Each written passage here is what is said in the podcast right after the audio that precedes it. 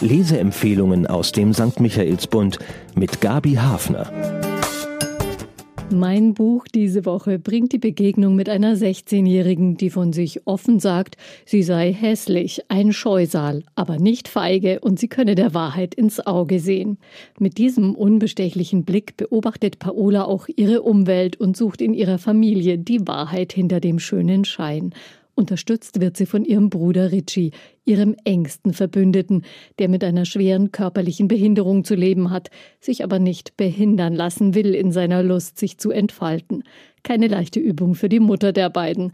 Der Aufklärungsdrang ihrer Tochter zwingt sie dazu, eine lange aufgeschobene Entscheidung zu treffen. Die Handlung. Paola ist gerade quasi offiziell zum Mobbingopfer geworden. In der Facebook-Gruppe ihrer Klasse wurde die übergewichtige Einzelgängerin übel bloßgestellt. Aber verwöhnt ist die 16-Jährige sowieso nicht, was Wertschätzung betrifft. Ihre Mutter teilt ihr mit jedem Blick mit, dass Paolas Figur ein Problem für sie darstellt. Eine smarte elektronische Waage hat sie der Tochter zur Bewältigung des Problems an die Seite gestellt, wo doch sogar Paolas Oma noch aussieht wie aus einem Frauenmagazin entstiegen und deutlich mehr Verehrer hat als die Enkelin. Doch eigentlich ist Paola nicht der echte Problemfall der Familie. Ihr jüngerer Bruder Richie ist behindert. Er sitzt im Rollstuhl, auch wenn er bei entsprechender Motivation ein paar Schritte allein schafft. Er besucht eine Regelschule, ist intelligent, wenn auch nicht sehr ausdauernd. Mit ihm zusammen begibt sich Paola nachmittags auf kleine Fluchten. Raus aus dem Villenviertel, wo die wohlhabende Bauunternehmersfamilie De Giorgi eine Traumvilla mit Pool bewohnt, und natürlich auch über die gute Seele in Gestalt einer Haushaltshilfe aus Rumänien verfügt. Ganz bewusst begeben sich die beiden auf verbotenes Terrain. Erstens, weil sie sich an einer Tankstelle mit Zucker und Fetthaltigem versorgen, gern auch beides, und dann wandern sie ins Tabugebiet zu einer Sozialbausiedlung. Dort an dem kleinen zentralen Platz treffen die Geschwister manchmal auf Antonio, den Paola aus der Schule kennt, einer der wenigen, die überhaupt mit ihr reden. Sein Bruder Filippo ist Schachfan wie Ricci. Das entdecken die beiden und treffen sich von da an regelmäßig. Doch zu Hause erzählen Paola und Ricci nichts von ihren Ausflügen auf die falsche Seite der Hauptstraße in die Margaritensiedlung, wie die Sozialbauten in der Familie genannt werden. Ein übles Pflaster mit den Worten ihrer Mutter. Das Meisterwerk ihres Großvaters, dessen Firma das Projekt gebaut hat, findet die Großmutter. Er hat sein eigenes Grundstück damit zigfach versilbert. Aber warum ist die Mutter eigentlich so allergisch gegen das Viertel? Der Großmutter rutschen ein paar Informationen heraus, die Paola richtig neugierig machen. Ihre Mutter hat wegen dieser Siedlung wohl die Arbeit in der Firma aufgegeben. Paolas Vater hat den Posten der Mutter übernommen.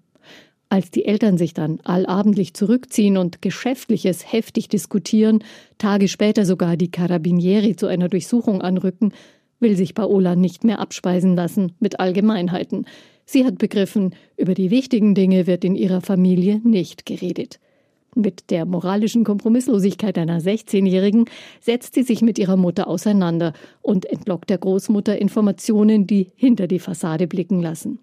Damit setzt Paola eine Entwicklung in Gang, aus der sie selbstbewusster hervorgeht und die auch ihre ganze Familie verändert.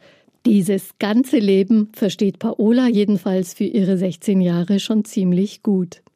Die Autorin Raffaella Romagnolo hat sich mit nur wenigen Romanen in die Riege der international bekannten italienischen Schriftsteller geschrieben. Ihr Auswandererroman Bella Ciao ist ihr bekanntestes Buch. Es spielt im Piemont, so 100 Kilometer landeinwärts von Genua, und in dieser Region ist die Autorin auch geboren und hier lebt sie immer noch. Raffaella Romagnolo unterrichtet Geschichte und Italienisch an einem Gymnasium. Von Jugendlichen versteht sie also etwas.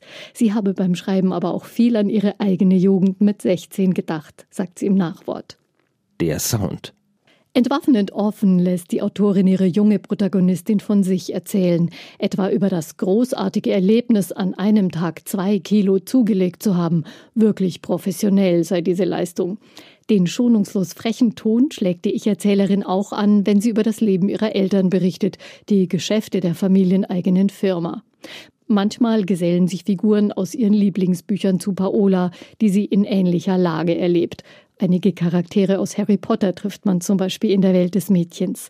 Am berührendsten finde ich die Szenen, in denen Paola und ihr gehandicapter Bruder diese ganz spezielle Nähe teilen, wie sie nur Geschwister haben. Bemerkenswert. Mit Schwung, Witz und großer Sensibilität formt Raffaella Romagnolo die Figur von Paola, die immer mehr zu einer Persönlichkeit auf Augenhöhe der Erwachsenen heranreift. Es hat mich sofort überzeugt, wie sie die beiden Jugendlichen in den Mittelpunkt stellt und ihre kompromisslose, noch nicht von Konventionen und Rücksichten beeinflusste Suche nach der Wahrheit. Ein Katalysator, um Betrug und Lebenslügen der Erwachsenen auffliegen zu lassen. Völlig kitschfrei entwickelt Raffaella Romagnolo auch die zarte Beziehung zwischen Paola und dem etwas älteren Antonio. Jeder Blick, jedes Wort kann hier noch eine Krise auslösen. Mit dieser Konstellation thematisiert sie auch die sozialen Unterschiede, die Tochter aus der Unternehmersfamilie die Sozialwohnungen errichtet und der Junge, der dort wohnt wo Paola offiziell gar nicht hin darf. Und nicht zuletzt verhilft die Autorin einem jungen Menschen mit Handicap auf die literarische Bühne. Das ist doch ziemlich selten, auch wenn sie bestimmt nicht für alle Ausflüge des Geschwisterpaares mit dem Rollstuhl den Praxischeck gemacht hat. Für wen? Nicht jeden Roman, der Jugendliche in den Mittelpunkt stellt, würde ich auch Jugendlichen zum Lesen empfehlen diesen hier schon, nicht der Schönheitsnorm zu entsprechen, gemobbt werden. Die Einsamkeit des Ausgeschlossenseins, das ist hier treffend dargestellt und Paolas Energie und Widerständigkeit kann bestimmt eine starke Inspiration sein für andere Jugendliche. Raffaella Romagnolo erzählt auch eine starke Mutter-Tochter-Geschichte. Wer sich in Pubertierende hineinversetzen muss, mit ihnen lebt, wird von der Begegnung mit den beiden etwas mitnehmen können. Zahlen, Daten, Fakten. In Italien ist der Roman schon 2013 erschienen und wurde dann offenbar nach dem Erfolg von Bella Ciao von der renommierten Maya Pflug ins Deutsche übersetzt für den Diogenes Verlag. Auf 272 Seiten kann man die temperamentvolle Aufdeckungsgeschichte in der Familie Di Giorgi erleben. 22 Euro kostet der Roman. Und Bella Ciao, der Auswandererroman, ist kürzlich als Taschenbuch erschienen bei Diogenes. Beide Bücher bekommen Sie in der Buchhandlung Michaelsbund oder auf michaelsbund.de im Netz. Ein Buch, ein Podcast aus dem katholischen Medienhaus St. Michaelsbund, produziert vom Münchner Kirchenradio.